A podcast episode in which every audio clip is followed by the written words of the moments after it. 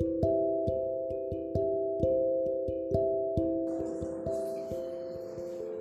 encore. Euh,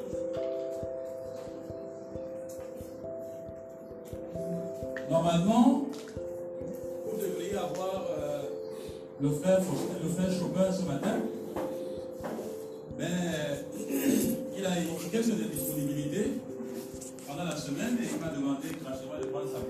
J'en ai profité pour suivre un rythme qui me plaît bien parce que ce que je vais prêcher à, à mon heure de prédication, ce n'est pas ce que je vais faire aujourd'hui. Comme j'ai commencé à parler sur le texte de Colossiens, il m'a semblé bon, quand je travaillais sur le texte de votre prédication qui arrive, j'ai regardé attentivement les huit premiers versets d'Éphésiens, je me suis dit, pourquoi pas faire un récapitulatif? Pourquoi pas mettre un point? On vient d'étudier huit versets, on peut faire un résumé de ça. Et comme j'ai la possibilité de prendre la place du frère Chopin, je ne lui donnerai pas ma place en tout cas. Donc ce n'est pas une compensation. Donc voilà. Je voudrais bien aimer nous amener ce matin à réfléchir à nouveau sur la notion d'obéissance dans les huit premiers versets du chapitre 1 de Colossiens. L'obéissance active, l'obéissance passive. Je voudrais qu'on parle de ça. Et même ça va nous poser le problème de c'est quoi un chrétien aujourd'hui? Pour nous, c'est quoi un chrétien? Quel est le cadre normatif qui fait d'une foi biblique, d'une foi quelconque, une foi chrétienne? On en a déjà parlé, je vais revenir sur ça ce matin. Dans notre texte, si vous permettez, Colossiens 1, verset 1 à 8. Pardon. Il est écrit dans ma version, j'ai la version selon révisée, dite Thompson. Paul, apôtre du Christ Jésus par la volonté de Dieu, et le frère Timothée. Aux saints et fidèles frères en Christ qui sont à Colosse, que la grâce et la paix vous soient données de la part de Dieu notre Père. Nous rendons grâce à Dieu le Père de notre Seigneur Jésus-Christ et nous prions sans cesse pour vous. Nous avons en effet entendu parler de votre foi en Christ Jésus et de l'amour que vous avez pour tous les saints. À cause de l'espérance qui vous est réservée dans les cieux, et que la parole de vérité, celle de l'évangile, vous a précédemment fait connaître. Cet évangile est parvenu chez vous, tout comme il porte des fruits et fait des progrès dans le monde entier. Il en est de même chez vous. Depuis le jour où vous en avez vous avez entendu et connu la grâce de Dieu selon la vérité. D'après les instructions que vous avez reçues des Paphras, notre bien-aimé compagnon de service. Il est pour vous un fidèle ministre du Christ et il nous a signalé de quel amour l'Esprit vous anime. Donc, comme il disait tantôt, en deux prédications, on avait évacué ces deux textes. Donc aujourd'hui, je fais un récapitulatif en deux points. Une communauté familiale et une communauté de devoir. Par deux expressions. La première expression qui va caractériser la communauté familiale, ce sont les, certains mots dans les deux premiers versets. La deuxième, la, deuxième, la deuxième expression qui va caractériser la communauté de devoir, c'est qu'à partir du verset 3, il va dire notre Seigneur Jésus-Christ. Parce que s'il y a quelqu'un dans cette salle dont Jésus n'est pas le Seigneur, il n'est pas astreint au même devoir que nous. Il n'est pas astreint au même devoir que les frères de Corinthe. Parce que quand on dit bien notre Seigneur, on parle de quelqu'un à qui on obéit. Et si nous, nous l'appelons notre Seigneur, ça veut dire que nous sommes astreints, nous sommes tenus de lui obéir. C'est donc une communauté de devoirs. Ce sont ces deux points qu'on va aborder maintenant.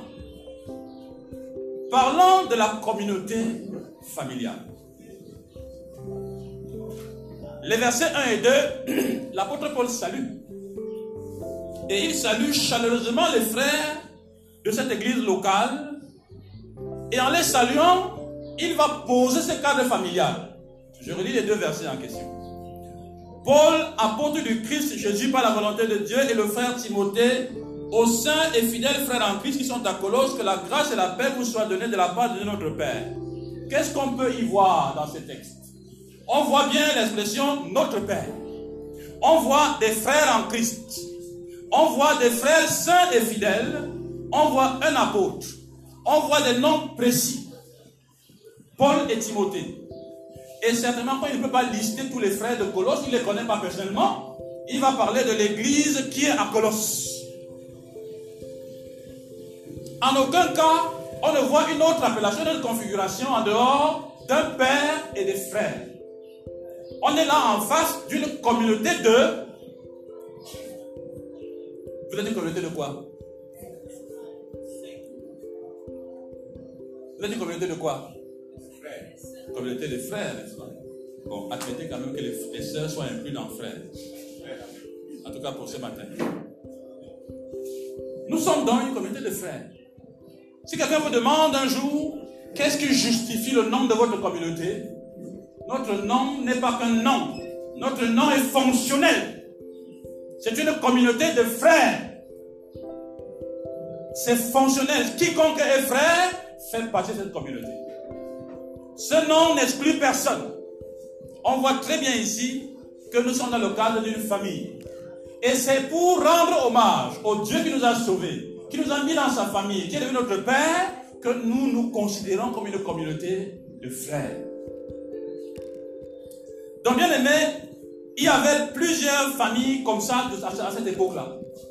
Bien sûr, les églises conduites par le frère l'apôtre Jean, les églises conduites par d'autres apôtres et même d'autres communautés implantées par Paul. Sauf que ici, il fait référence à la communauté de Colosse. Eh bien, pourquoi on ne peut pas s'approprier nous-mêmes ce message? C'est-à-dire que la lettre de Paul, autrefois adressée à l'église des frères qui est à Colosse, peut être comprise aujourd'hui comme... Comment on peut formuler ça? Moi, je vous en propose une. Le message autrefois adressé aux frères de cette église de Colosse, aujourd'hui adressé par lecture et par prédication à aux frères d'une famille chrétienne du Cameroun, qui est la communauté missionnaire des frères. Est-ce que vous ne vous retrouvez pas dedans? Vous êtes devenus, d'après Ephésiens 2.19, membres de la famille de Dieu, gens de sa maison. Nous ne sommes plus des étrangers, des gens du dehors. Nous sommes des gens de sa famille. Conséquemment, si on s'adresse à des frères, on s'adresse à nous également. Ce qui est intéressant pour nous dans ces deux versets, c'est la caractérisation permanente de cette famille chrétienne. Il y a deux choses, d'après ce texte, qui caractérisent de façon constante et permanente une église chrétienne. Il dit que la grâce et la paix vous soient données. La bonne question, c'est que veut dire grâce ici? Que veut dire paix ici? Quand l'apôtre Paul dit que la grâce et la paix vous soient données, qu'est-ce qu'il a dans l'esprit quand il parle de grâce? Qu'est-ce qu'il parle quand il parle de paix? À quoi fait-il référence particulièrement? Eh bien, frères et sœurs, ces deux éléments apparaissent comme dans l'Ancien Testament, la nuée et le feu, qui accompagnaient le peuple de Dieu dans le désert, comme des éléments, deux aiguilles d'une boussole. La nuée était là, le feu était là. Quand ils voyaient ces choses, ils savaient que Dieu était parmi eux. Aujourd'hui, nous n'avons pas de camp. Aujourd'hui, nous n'avons pas de tabernacle qu'on va transporter de Douala à Edea, d'Ede à Yaoundé, marcher d'un peu pour aller au ciel. Non. Aujourd'hui, nous avons deux éléments. C'est la grâce et la paix. Je voudrais nous rappeler que lorsqu'on parle de la grâce, on fait avant tout référence à la communion avec le Seigneur. On fait référence à la capacité d'obéir. On fait référence a la capacité de servir son prochain, servir son frère et sa sœur. La grâce nous place au centre d'une communion. Et le, le texte dit en Jean 1, verset 17, que la grâce et la vérité sont venues par Jésus.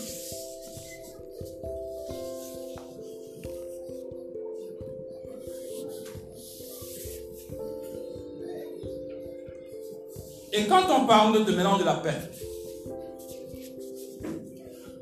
deux choses s'imposent à mon esprit. Deux versets.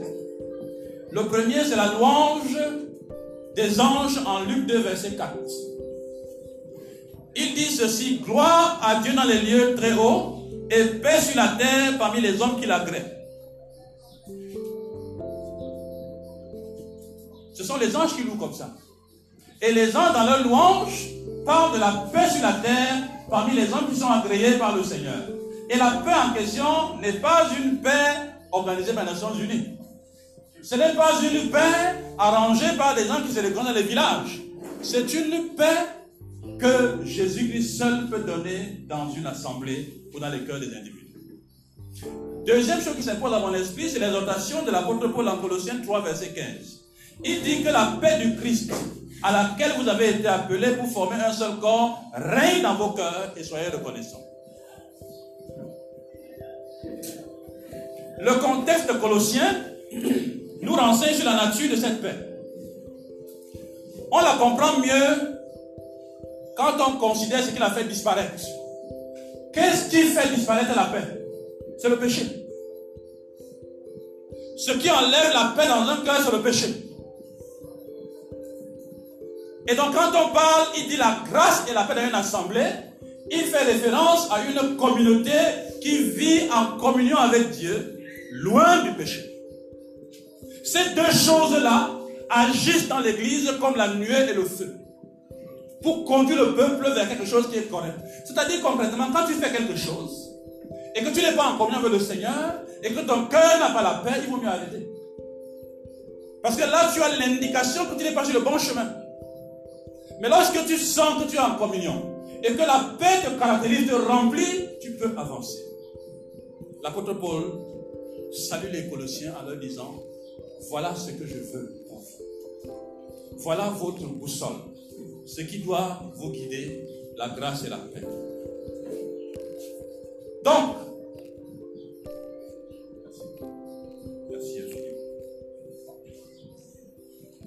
Le cadre qu'on vient de définir est un cadre familial et vous voyez très bien que si nous sommes une famille chrétienne, on doit être caractérisé de façon globale par la grâce et par la paix.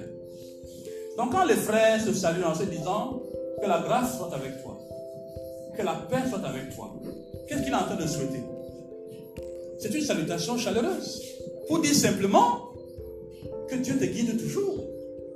Que Dieu te guide. Tout à l'heure, pendant la Sainte Seine, il y a un frère qui m'a dit à l'oreille, un message qui était très réconfortant.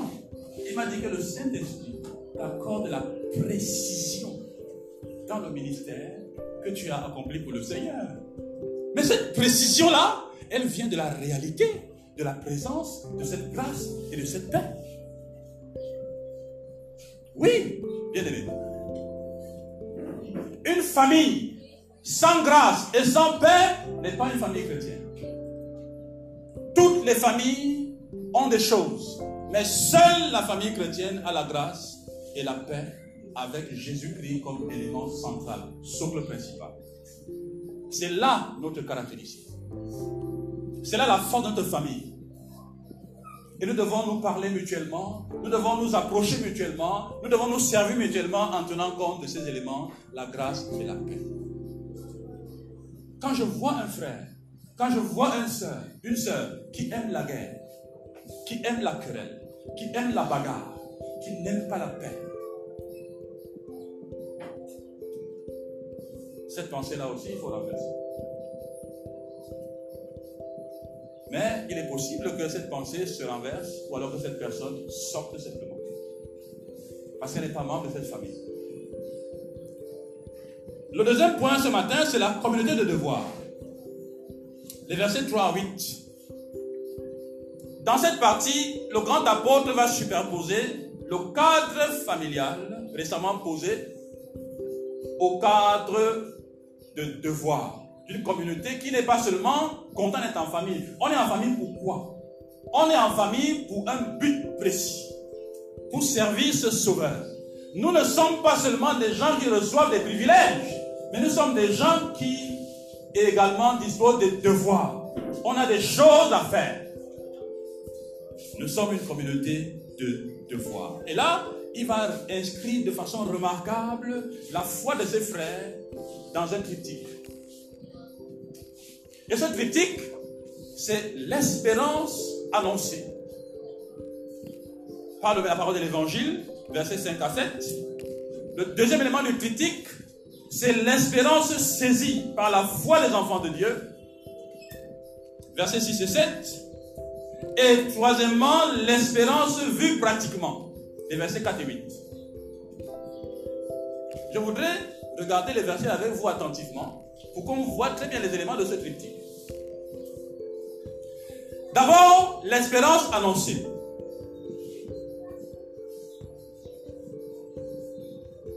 J'ai beaucoup de peine à vous voir éveillé.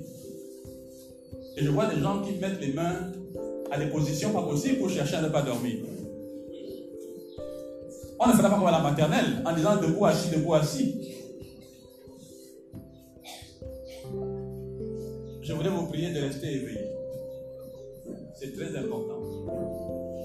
Parce que je me demande toujours, quand je commence un livre comme Colossiens, est-ce qu'à la fin de Colossiens, tout le monde se sera approprié les forces et les faiblesses de Colossiens? Est-ce que tout le monde connaîtra ce livre? La dernière fois, quand j'ai détaillé cette affaire, je suis allé jusqu'à parler des éléments géographiques, n'est-ce pas? En vous disant là où ça se situait, la route de la Odyssée, pourquoi, et toutes ces choses-là. Mon but était que vous rentriez à la maison et que vous revérifiez ces choses-là, que vous vous posiez des questions sur ces choses-là pour s'approprier Colossiens. Mon but est que, avant de venir à, le dimanche, si moi je dois prêcher, mon encouragement est que vous lisiez Colossiens, tout au moins ce qu'on a déjà dit. Chapitre 1, verset 1 à 8, que vous parcouriez et que vous suiviez la, la ligne dans Colossiens. Sinon, ça ne sert à rien. On va piquer ici, piquer là-bas, piquer ici, piquer là-bas. Et dix ans après, on n'aura tout de la Bible, on n'aura eu que des piqûres, des graines à gauche, à droite. On connaîtra Genèse en petit courant, on connaîtra Ephésiens en petit courant, on connaîtra en petit courant. On ne connaîtra pas ce qu'on doit connaître. Et ça fait que le Saint-Esprit aura de la peine à nous diriger. Notre carte géographique serait une carte qui est déchirée. Vous voulez partir à Africa 14 pour ceux qui ont le GPS, n'est-ce pas? Si le GPS est défectueux, vous, êtes, perdu, n'est-ce pas? Vous êtes perdu. Vous avez une carte, vous arrivez à quelque part, vous voulez avoir la route qui part de ce point à ce point, la carte est déchirée, vous n'avez pas cette carte. Et c'est bien de vous rappeler cela, bien aimé. Verset 5 à 7. Il est écrit ceci. À cause de l'espérance qui vous est réservée dans les cieux, et que la parole de vérité, celle de l'évangile, vous a précédemment fait connaître je m'arrête au verset 5. Le verset 5 établit clairement que la parole de vérité, la parole de l'évangile, a fait connaître aux frères de Colosse l'espérance qui leur est réservée au ciel.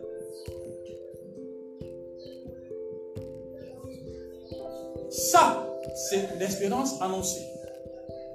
Quand on prêche l'évangile à quelqu'un, on lui parle de cette espérance qui lui est réservée au ciel.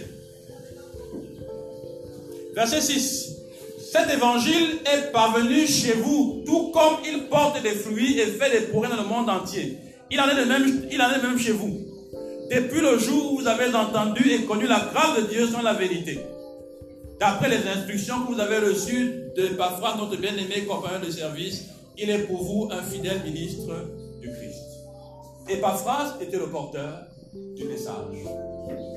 Epaphras est celui qui a fondé cette église visiblement.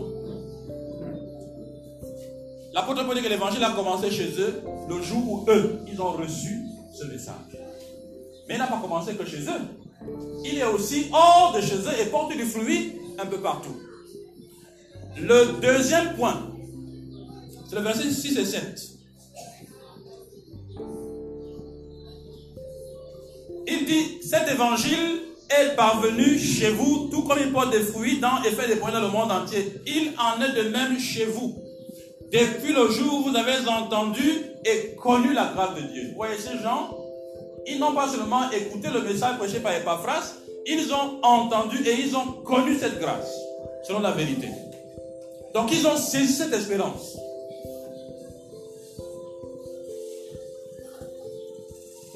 Je voudrais avec vous faire un jeu. Je tiens ça dans ma main.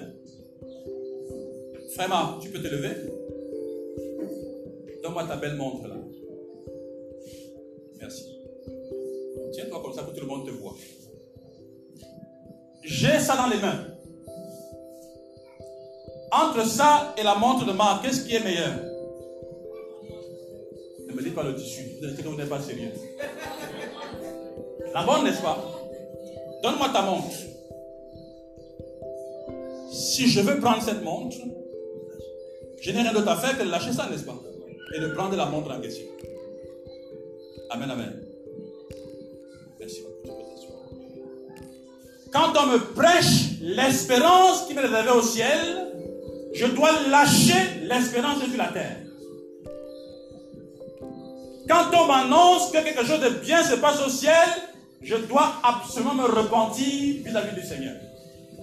On ne peut pas avoir saisi l'espérance qui est au ciel et se retrouver en train de vivre les choses de la terre comme si on n'avait pas d'espérance.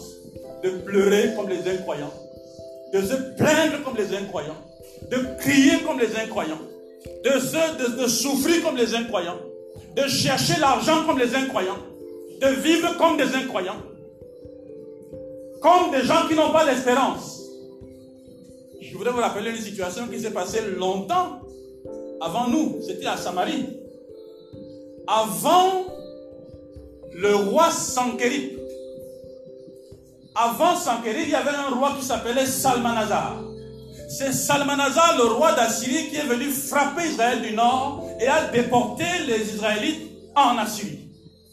Et quand il l'a fait, il a remplacé les populations de d'Israël du nord par les gens de son pays qui sont venus s'accoupler avec quelques juifs et ont donné ce qu'on appelle les samaritains. La Bible dit concernant ces gens-là qui ne connaissaient pas le Dieu de la Bible. Et quand on a fait venir un lévite là-bas, pour qu'il leur apprenne à vivre d'après les principes de la Bible, le texte dit qu'ils servaient Dieu et ils continuent à servir leur propre Dieu. C'était un malheur de voir des hommes hybrides sur une terre qui n'est pas la leur. Et vous pouvez avoir les chrétiens qui sont comme ça, et ils disent qu'ils ont cru en Jésus-Christ, mais ils continuent à vivre une vie du monde, avec des pensées mondaines. Ils disent qu'ils sont, je suis né de nouveau, mais en réalité, toute la vie de quelqu'un, c'est le monde. Voyez-vous, il faut faire très, très attention à ça. Quand on saisit l'évangile, l'obligation qui s'ensuit, c'est une repentance totale. On vit calibré sur cette espérance-là. Le troisième point, c'est l'espérance vue pratiquement. Il dit, il nous a appris de quelle charité l'Esprit vous anime. Nous avons en effet entendu parler de votre foi en Christ, la position, et de l'amour que vous avez pour tous les saints, l'aspect relationnel. Il nous a signalé de quel amour l'Esprit vous anime. Pour faire simple, pour faire très simple, l'apôtre Paul a de dire à ses bien-aimés, frères de Colosse, dont il a entendu parler de la foi chrétienne, il leur dit simplement ceci. Une foi, pour être biblique ou authentique ou vrai, doit provenir d'un évangile prêché d'un évangile qui annonce l'espérance réservée au ciel. Cet évangile doit clairement faire connaître cette espérance. Et non un évangile qui nous annonce qu'on va guérir, qu'on va se marier, qu'on va chasser les sorciers, qu'on aura le dessus sur les sorciers de notre village, qu'on va voyager, qu'on sera béni, qu'on sera puissant, qu'on aura des pouvoirs. Cet évangile-là ne parle en rien de l'espérance qui nous est réservée dans les cieux. C'est pour ça qu'on a des gens qui disent avoir cru sans repentance.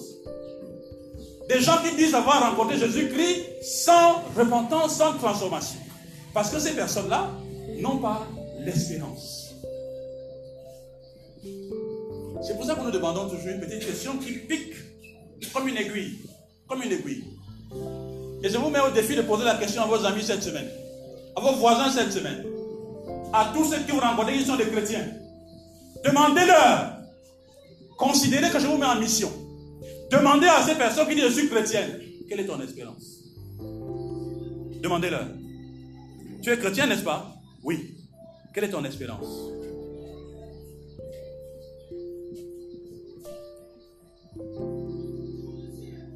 Essayez voir. Vous allez entendre tout et tout. Vous allez entendre tout et tout. L'apôtre Paul dit que si c'est seulement sur les choses de cette terre que nous espérons en Dieu, nous sommes les plus malheureux de tous les hommes. Malheureux de tous les hommes. Si notre vie, notre espérance en Dieu ne consiste de la terre, je sais Dieu pour manger. Je sers Dieu pour avoir la voiture. Je sers Dieu pour avoir les habits. Je sers Dieu, qu'est-ce que, qu'est-ce que je fais là? Nous sommes les plus malheureux de tous les fils des hommes. Ça veut dire que je sers Dieu pour de la pacotille. Je sers Dieu pour de la broutille, pour la bêtise. C'est pour ça que vous avez beaucoup, il y a très peu de consécration parmi les chrétiens. Très peu de consécration. Il y a de moins en moins de sacrifices pour le Seigneur. Il y a de moins en moins d'empressement pour le Seigneur. Parce qu'en réalité, on a perdu la perspective de l'espérance. Il n'y a pas d'espérance. C'est l'espérance qui nous tire. C'est la locomotive. C'est ça qui nous entraîne. C'est ça qui justifie les changements. C'est ça qui les engagements. C'est cette espérance-là qui nous tient.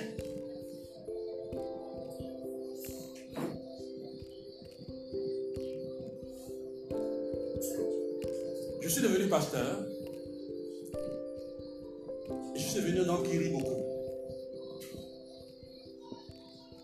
Et je rends grâce à Dieu pour ça. Parce qu'aujourd'hui, je peux parler avec n'importe qui. Avec le plus petit, avec le moyen, avec le plus grand. Quand je n'étais pas un pasteur, quand je fuyais le ministère pastoral, il faut l'avouer, et je dois l'avouer, ma soeur Elisabeth, elle est ma fille, n'est-ce pas? Mais ma soeur Elisabeth sait que j'ai fui ça devant le Seigneur. Quand j'étais un fuyard,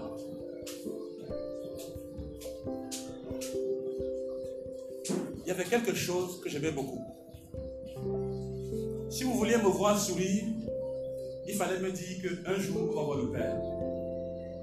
Que nous verrons Dieu le Père. Vous avez mon attention. Parce que j'espère qu'un jour, je verrai le maître de la science, le cœur de tous les atomes. Je verrai la source de tout. Que je me tiendrai devant lui. Je contemplerai le Dieu créateur.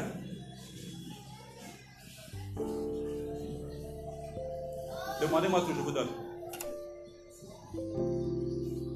Amen. Demandez-moi tout, je vous donne. Je préfère marcher à pied, vivre dans rien, parce que je vais voir Dieu. Ça me suffit. Quand j'étais un jeune homme, j'étais en troisième, je marchais avec des garçons de terminale ils insultaient les Blancs. Parce que c'était des jeunes qui venaient découvrir le cours sur la colonisation. Et vous voyez comment ils peuvent parler des Blancs, comment ils ont fait la Bible pour nous détruire, pour nous faire du mal et tout ça là. Et moi j'étais à leur côté. Et dans mon cœur je me disais, ils ont fait au moins une chose de bien dans leur vie. C'est colons. Ils nous ont fait découvrir la vie. Pour moi, même si je dois seulement dormir à la porte du ciel. J'entre juste à la porte du ciel. Ça me suffit.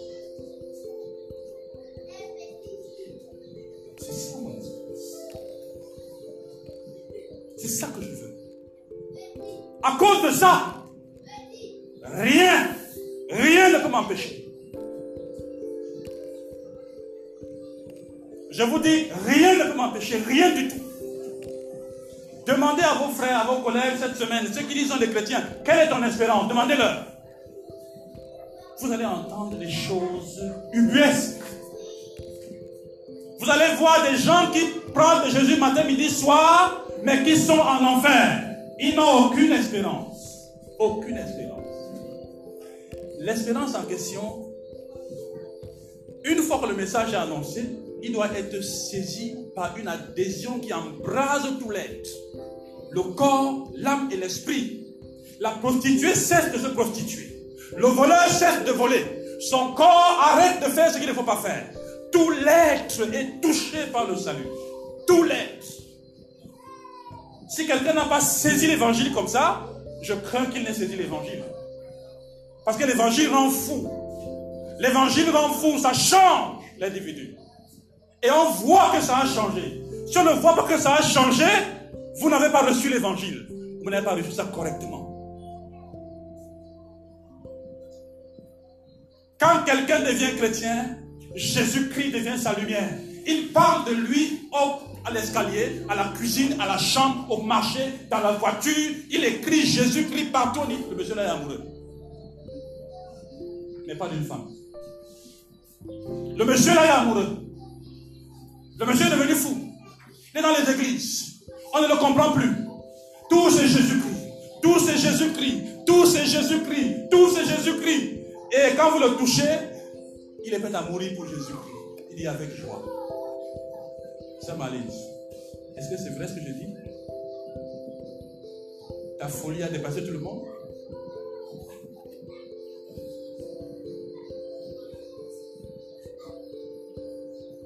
Les signes de cet engagement doivent être visibles, immédiats et clairement attribuables au Saint-Esprit. On doit voir, entre autres, que le nouveau chrétien a clairement pris position pour Jésus-Christ. On doit voir dans sa vie quotidienne, après sa conversion, qu'il y a une distance réelle entre lui et le péché. On doit voir qu'il y a une distance réelle entre son ancienne vie et la nouvelle vie. On doit voir qu'il progresse en direction de Dieu, qu'il ne regresse pas. On doit voir qu'il aime la compagnie des frères. On doit voir que cet amour est croissant. C'est ça qu'on dit la charité du Saint-Esprit qui anime les chrétiens. Ce n'est pas que tu me donnes 1000 francs, tu me donnes 100 francs. Non, c'est la compagnie des frères. On veut se voir pour chanter ensemble. On veut se voir pour prier ensemble. On veut se voir pour échanger sur la parole ensemble et pas pour papoter sur des choses qui sont inavouables. Pas pour papoter sur les choses qui vont outrager le Saint-Esprit. On veut se voir. J'appelle le papa et je dis, papa, tu es là Oui, je voudrais prier avec toi cinq minutes. Je veux te voir, il faut qu'on se voit pour prier ensemble. On veut se voir pour être en présence du vrai et du grand Dieu. C'est ça, la charité dont l'Esprit vous anime. Vous voyez un frère qui s'attache davantage aux choses d'en haut. Il veut se rendre utile. Il veut participer à tout et en tout. Il veut être utile aux frères. Il ne tient plus compte de qui il est, de son âge, de son statut social. il ne tient plus compte de ça. Il veut servir ses frères. Il veut être avec ses frères. Il veut échanger avec ses frères. C'est de ça qu'il est question. Une communauté de devoirs. C'est pour ça que Paul est content. Souvenez-vous, le texte de départ, il dit nous rendons grâce à Dieu le Père. Il rend grâce à Dieu pourquoi? Nous parlons quand même de l'apôtre Paul. Hein? Nous ne parlons pas d'un pasteur comme moi. On parle de l'apôtre Paul, dont la connaissance de Jésus qui était excellente. Ce n'est pas une connaissance médiocre. Elle n'est pas assez bien. Elle n'est pas bien. Elle n'est pas très bien. Elle est excellente. Et il couvre la perfection. Si l'apôtre Paul se réjouit quelque chose, c'est que dans cette chose-là, il y a Christ. C'est que dans cette chose-là, il y a vraiment Jésus-Christ. L'apôtre Paul est content parce que la structure de la foi de ces Colossiens répond aux critères de l'évangile. Il est content parce que l'espérance a été annoncée. Il est content parce qu'elle a été saisie. Il est content parce que les résultats sont clairs. Le Saint-Esprit est à l'œuvre là-bas. Il se réjouit parce que Christ est en train d'être formé dans cette église. C'est ça qui lui fait plaisir. C'est pour ça qu'il rend grâce au Seigneur. Il ne rend pas grâce au Seigneur pour la pacotille, pour des vies bancales, pour des vies, des fruits qui sont mal produits, qui sont amers. Il rend grâce au Seigneur pour un fruit qui est visible, qui est concret.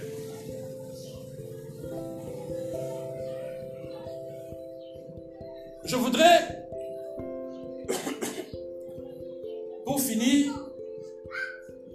nous encourager sur un point. Ce texte pose le problème de la nature de la foi chrétienne. Qu'est-ce qui fait d'une foi chrétienne une vraie foi chrétienne? Ça doit nous interpeller en tant que vieux chrétien, en tant que nouveau chrétien, pour évaluer notre foi. Qu'est-ce que ma foi est devenue? Est-ce que je suis encore dans le canon qui peut réjouir le cœur de l'apôtre Paul? Qui peut réjouir le cœur du Saint-Esprit aujourd'hui? Est-ce que je suis encore dans le canon? Est-ce que je vis par rapport à l'espérance que j'ai connue? Est-ce qu'une espérance me motive? Est-ce que je suis vendu à ça? Est-ce qu'il y a des choses concrètes? Je voudrais vous encourager à faire attention, frères et sœurs. Et je suis en train de pleurer en vous disant cela. Je suis extrêmement sérieux en vous disant cela.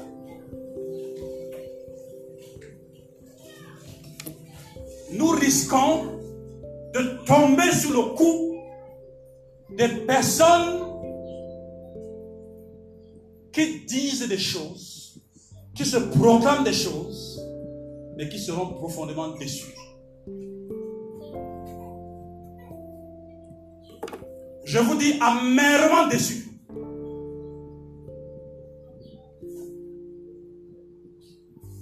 Je vais être très très pratique. Et peut-être même euh, un peu cru. Nous avons une classe du CRDP ici le samedi, n'est-ce pas? Est-ce que vous savez que le plus régulier dans cette affaire, jusqu'à aujourd'hui, c'est celui qui n'est pas chrétien? Est-ce que vous le savez? C'est curieux, n'est-ce pas? C'est celui dont on sait tout ce qui n'est pas chrétien qui est le plus régulier, le plus assidu. Hier, en salle, j'ai regardé ça, je me suis dit, mais qu'est-ce qui est en train de nous arriver? La première promotion a eu le même problème. C'est-à-dire que les personnes qui étaient les plus réglo en termes de paiement financier étaient les étrangers. Et une ou deux de l'Assemblée. Les membres de l'Église étaient en retard sur les paiements et jusqu'à aujourd'hui. C'est pas vrai? Qu'est-ce qui nous arrive? Qu'est-ce qui nous arrive? Je vais aller plus loin. Jacques dit en Jacques 1, verset 22 pratiquez la parole. Certaines versions disent mettez en pratique la parole. Et ne l'écoutez pas seulement. Une version dit ne vous bornez pas à l'écouter. J'écoute, ça me fait plaisir. Je m'engage. Quand je traverse la porte, je retrouve mes anciennes habitudes. C'est-à-dire que c'est comme si j'écoutais pour oublier. Et quand j'ai déjà oublié, je me retrouve au bureau, à la maison, au marché, j'enseigne les autres à ne pas oublier ce que moi j'ai oublié. Amen. Je prêche aux autres en leur disant, n'oubliez pas, ne soyez pas auditeurs oubliés. Alors que moi-même j'ai oublié ce que j'ai appris dimanche. J'ai oublié ce dans je me suis engagé moi-même, j'ai oublié. Voilà un parfait auditeur oublié qui va prêcher aux autres de ne pas être oublié. À quoi ça va aboutir? À la confusion et à plus de confusion encore. Ah oui. On pourrait continuer ce verset en vous abusant vous-même par le faux raisonnement, car si quelqu'un écoute la parole de la pratique, pas il est semblable un homme qui regarde dans un miroir, vous connaissez le verset. Ce qui est intéressant pour moi, c'est venir s'asseoir, écouter et oublier. Et quand on fait ça, Ça veut dire que même à la maison, on lit, on oublie. On lit, on note, on oublie. Je peux vous poser une question personnelle. La dernière fois que Dieu vous a parlé seul à seul dans votre méditation personnelle, où en êtes-vous par rapport à ça? Il y a des gens, la marche, c'est comme ça. Ils ne savent même plus où ils en sont. Il y a deux mois, il a médité, Dieu lui a parlé clairement. Le texte l'a saisi, il a été orienté, il a fait des notes. Après, il a fait deux semaines sans lire. Il a oublié. Et Dieu attend. Et pendant ce temps, le chrétien est en train de chercher des sensations. Il cherche, il dit Seigneur, je te veux, je te veux, je ne me sens plus et tout ça. Qu'est-ce qu'il t'a dit? Où est-ce que tu l'as laissé? Où? Là est la question. Être chrétien, c'est être fondamentalement en communion. Être permanemment en communion. Le Seigneur Jésus-Christ dit la même chose. Il dit, n'entrera pas forcément dans le royaume des cieux, mais celui-là seul qui fait la volonté de mon Père qui est dans les cieux. Vous allez me répondre que, vous connaissez le verset, c'est Matthieu 7. Il dit, ce ne sont pas ceux qui me disent Seigneur, Seigneur, qui entrent dans le royaume des cieux, mais seul ceux qui font la volonté de mon Père qui est aux cieux. Bien aimé, permettez-moi de vous parler comme l'apôtre pour supporter de ma part un peu de folie. Permettez-moi en toute franchise. Qu'est-ce que le salut? Qu'est-ce que la grâce? Le salut égale obéissance. La grâce égale obéissance. Ne vous trompez pas là-dessus. Si la grâce est servie, le salut est donné, l'obéissance ne suit pas, et ça continue de ne pas suivre, je crains que nous ne soyons pas dans ce qu'il faut. Je crains que nous soyons perdus. Parce que quand la Bible parle du fruit qu'on doit porter, regardez chacun sa propre vie. Quel fruit tu portes? Euh, Ne cherchons pas à faire de la polémique. Allez à gauche, allez à droite. Quand on finit ici, appelle ton frère.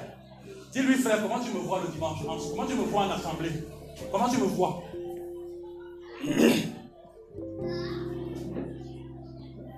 Et que le frère réponde sincèrement comment il le voit. Frère, tu es toujours en retard. Frère, tu manques les réunions. Frère, je ne te vois jamais. Frère, même quand tu viens, tu fais ceci, tu ne tapes pas les mains, tu ne chantes pas. Frère, voilà comment je te vois. Si nous portons un regard comme ça chacun sur l'autre,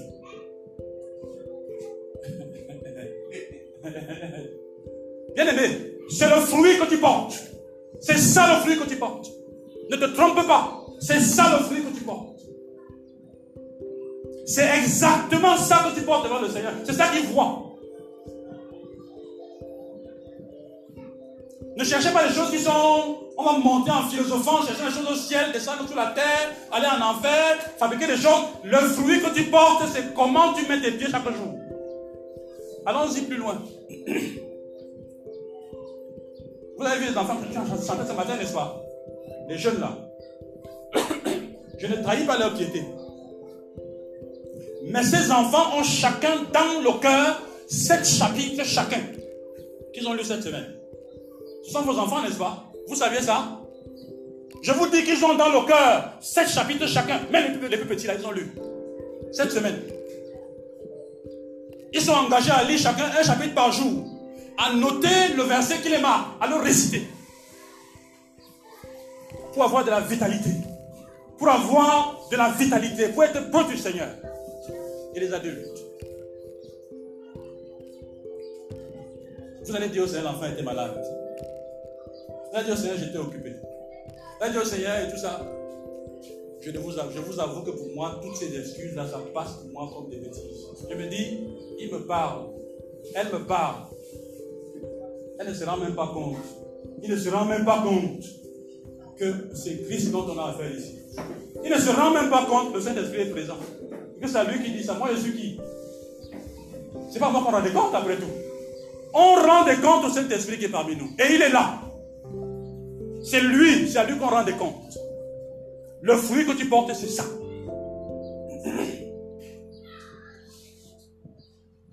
Donc, bien aimé, si vous me dites, on est né de nouveau, quant à nous, on fait ce que Dieu demande. Détrompez-vous. Détrompez-vous. On m'appelle le salut, d'accord Je vous répondrai, que signifie de nouveau Qu'est-ce que la grâce sans obéissance? Qu'est-ce que la grâce sans obéissance? La grâce, c'est l'obéissance. L'obéissance n'est pas une chose passée, ce n'est pas une chose future, c'est une chose présente. Et l'obéissance est toujours présente. Ce n'est pas une affaire de jeter où je serai. C'est maintenant qu'on obéit. C'est maintenant qu'on prie. C'est maintenant qu'on lit. C'est maintenant qu'on mémorise. C'est maintenant. Par chaque fois qui passe, l'âge avance. La mort approche. C'est maintenant qu'on obéit. Le fruit se porte maintenant, pas demain. Alors je voudrais bien aimer vous dire, faites attention à l'obéissance passive. L'obéissance passive n'est pas de l'obéissance. Les gens qui attendent que les choses se fassent d'elles-mêmes, ce n'est pas l'obéissance. L'obéissance biblique, elle est active. On décide de faire et on fait. C'est pour ça que la Bible dit que ce sont les violents qui s'en emparent. C'est l'obéissance active. Je décide de faire et je fais. Faites attention à ce que vous dites. Faites attention parce que ce n'est pas devant les hommes que vous parlez. Quand vous êtes à 2, à 3, à 4, à 5, on parle toujours devant le Seigneur. Nous sommes donc obligés de produire le fruit de l'esprit. À la maison, la femme devant les enfants, le mari devant la femme, la femme devant le mari, les enfants devant les parents, on est obligé de produire le fruit de l'esprit.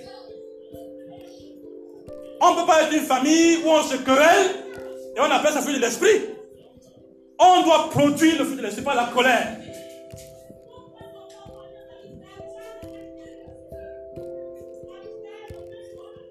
Si un parent ou un père pense qu'il peut insulter son enfant avec son enfant, qu'il sache que s'il est chrétien, il y a des limites. Le fruit de l'esprit est une obligation partout pour tous les chrétiens. On est obligé de produire ça. Si vous pensez, en tant que parent, en tant que maman, que fermer les yeux sur le péché, c'est une bonne chose, souvenez-vous du sacrificateur Élie, l'homme pesant. Souvenez-vous de ça. Est-ce que Dieu a changé? Non. Dieu reste sévère en ses exigences. N'a pas changé.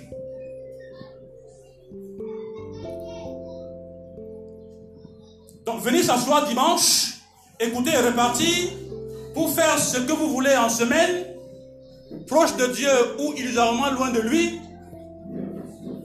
Venir en semaine avec corvée, en calculant son argent de poche en donnant toutes sortes de critiques pour ne pas venir.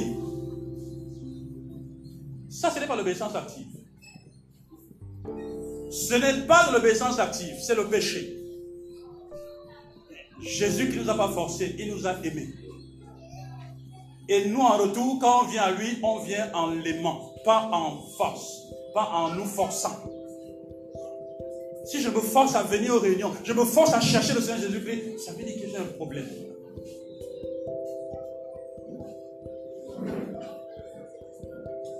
Venir s'asseoir chaque dimanche, écouter et repartir, faire ce que nous voulons en semaine, c'est de la religion. Ce n'est pas le royaume de Dieu. Ce n'est pas ce que Dieu veut. Je suis en train de pleurer. Hein. Cette prédication, je suis en train de pleurer. Je cherche véritablement à nous encourager tous à tout mettre en œuvre pour sortir de la religion et rester dans la vie, dans ce qui est vraiment vivant.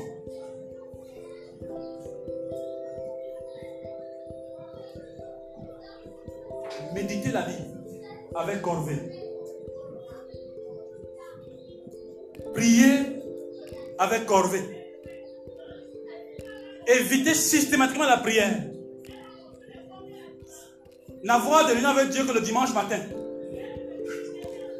Ça, c'est le fruit de la chair.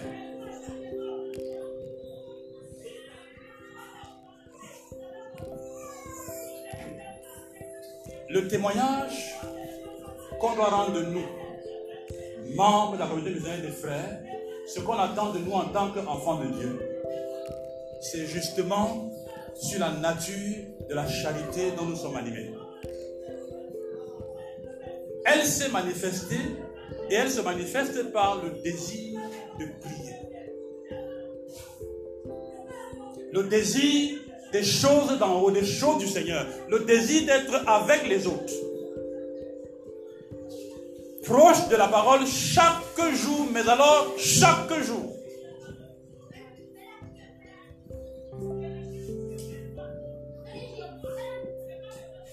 Il y a certaines personnes qui ne sont pas là depuis deux semaines ou trois.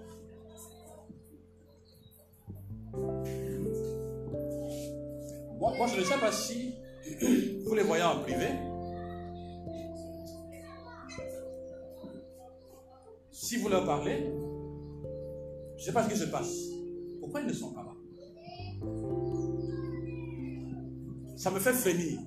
Ça me fait peur.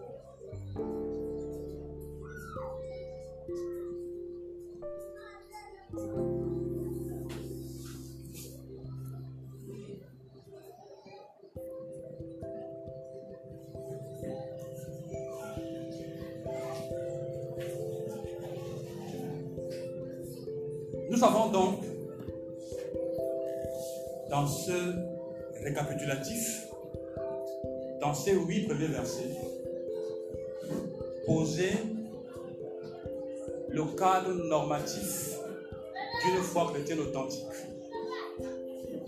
C'est même un cadre d'évaluation. Et j'ai insisté dessus. À partir de ces huit premiers versets, vous pouvez évaluer la foi de quelqu'un. Vous pouvez vérifier son espérance. Vous pouvez vérifier si c'est dans une communauté de devoirs, une communauté familiale. Est-ce qu'il est dans ces deux On peut le vérifier. Une communauté de frères qui vit dans la communion avec Dieu et dans la paix. Une communauté de frères qui obéit au Seigneur Jésus-Christ activement et non des gens qui désobéissent passivement. Une communauté qui vit dans l'obéissance active, qui cherchent Dieu. Leur langage montre qu'ils cherchent Dieu. Leur empressement montre qu'ils cherchent Dieu. Leur vie quotidienne montre qu'ils cherchent Dieu. Leur dévouement montre qu'ils cherchent Dieu. Qu'ils ont déjà trouvé en Christ ou que Christ les a trouvés. Une communauté de frères dans l'obéissance active montre qu'ils ont reçu le vrai évangile. Celui qui parle de l'espérance réservée au ciel, qui ont saisi fermement ce message. Une communauté de frères, il faut le répéter, qui est animée par cette véritable charité.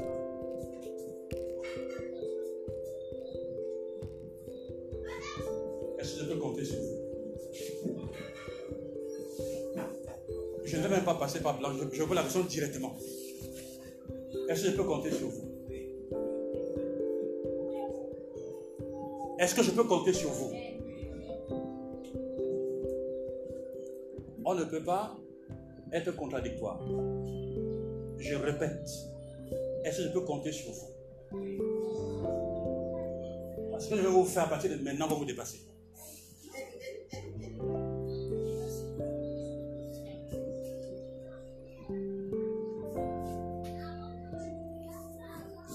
Pas l'habitude de vous le dire.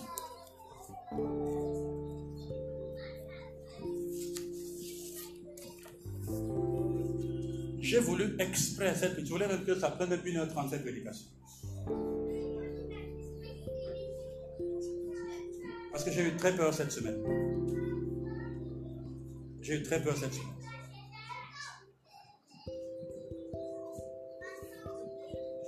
C'était une semaine de prière pour moi.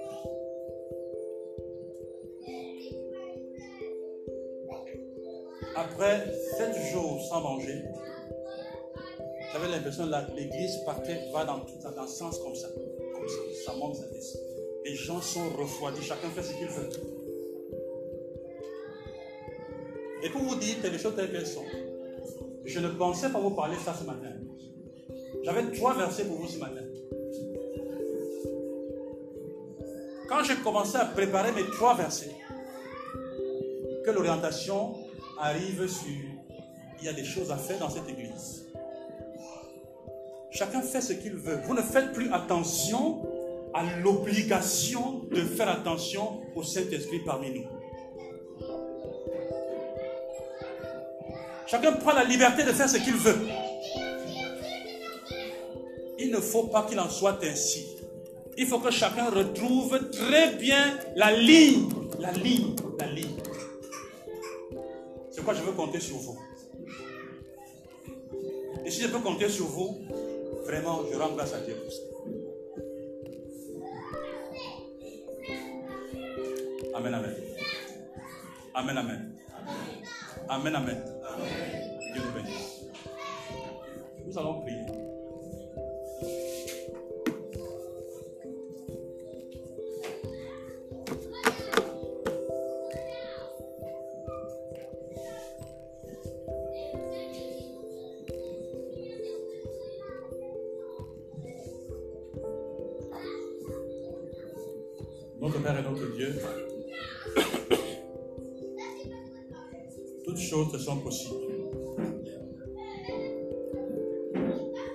Et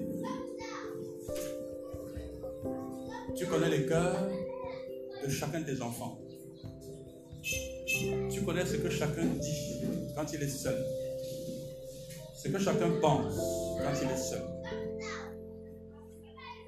Ce que les frères peuvent se dire quand ils sont à. Ce que mari et femme peuvent se dire. Et tu sais ce que chacun de nous fait quand il est seul, quand nous sommes à deux, quand nous sommes à trois. Et tu regardes attentivement nos mouvements. D'ailleurs, ta parole nous fait savoir que ton cœur et tes regards parcourent la terre entière pour voir ce dont le cœur est entièrement à toi. Notre Père et notre Dieu,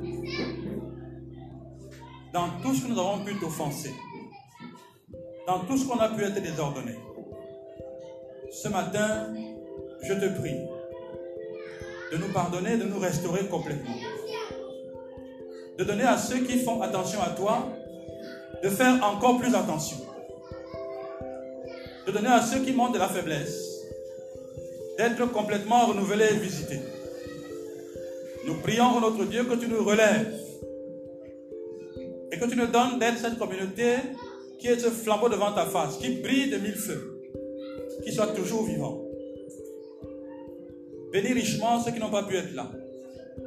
Et tends ta main notre Dieu afin que nous soyons assidus dans les vérifications dans ta parole. Que nous soyons assidus dans la recherche active de ta face. Que nous sachions dire non à ce qui est charnel. Que nous sachions dire oui avec joie à ce qui vient de toi. Bénis ainsi ton peuple.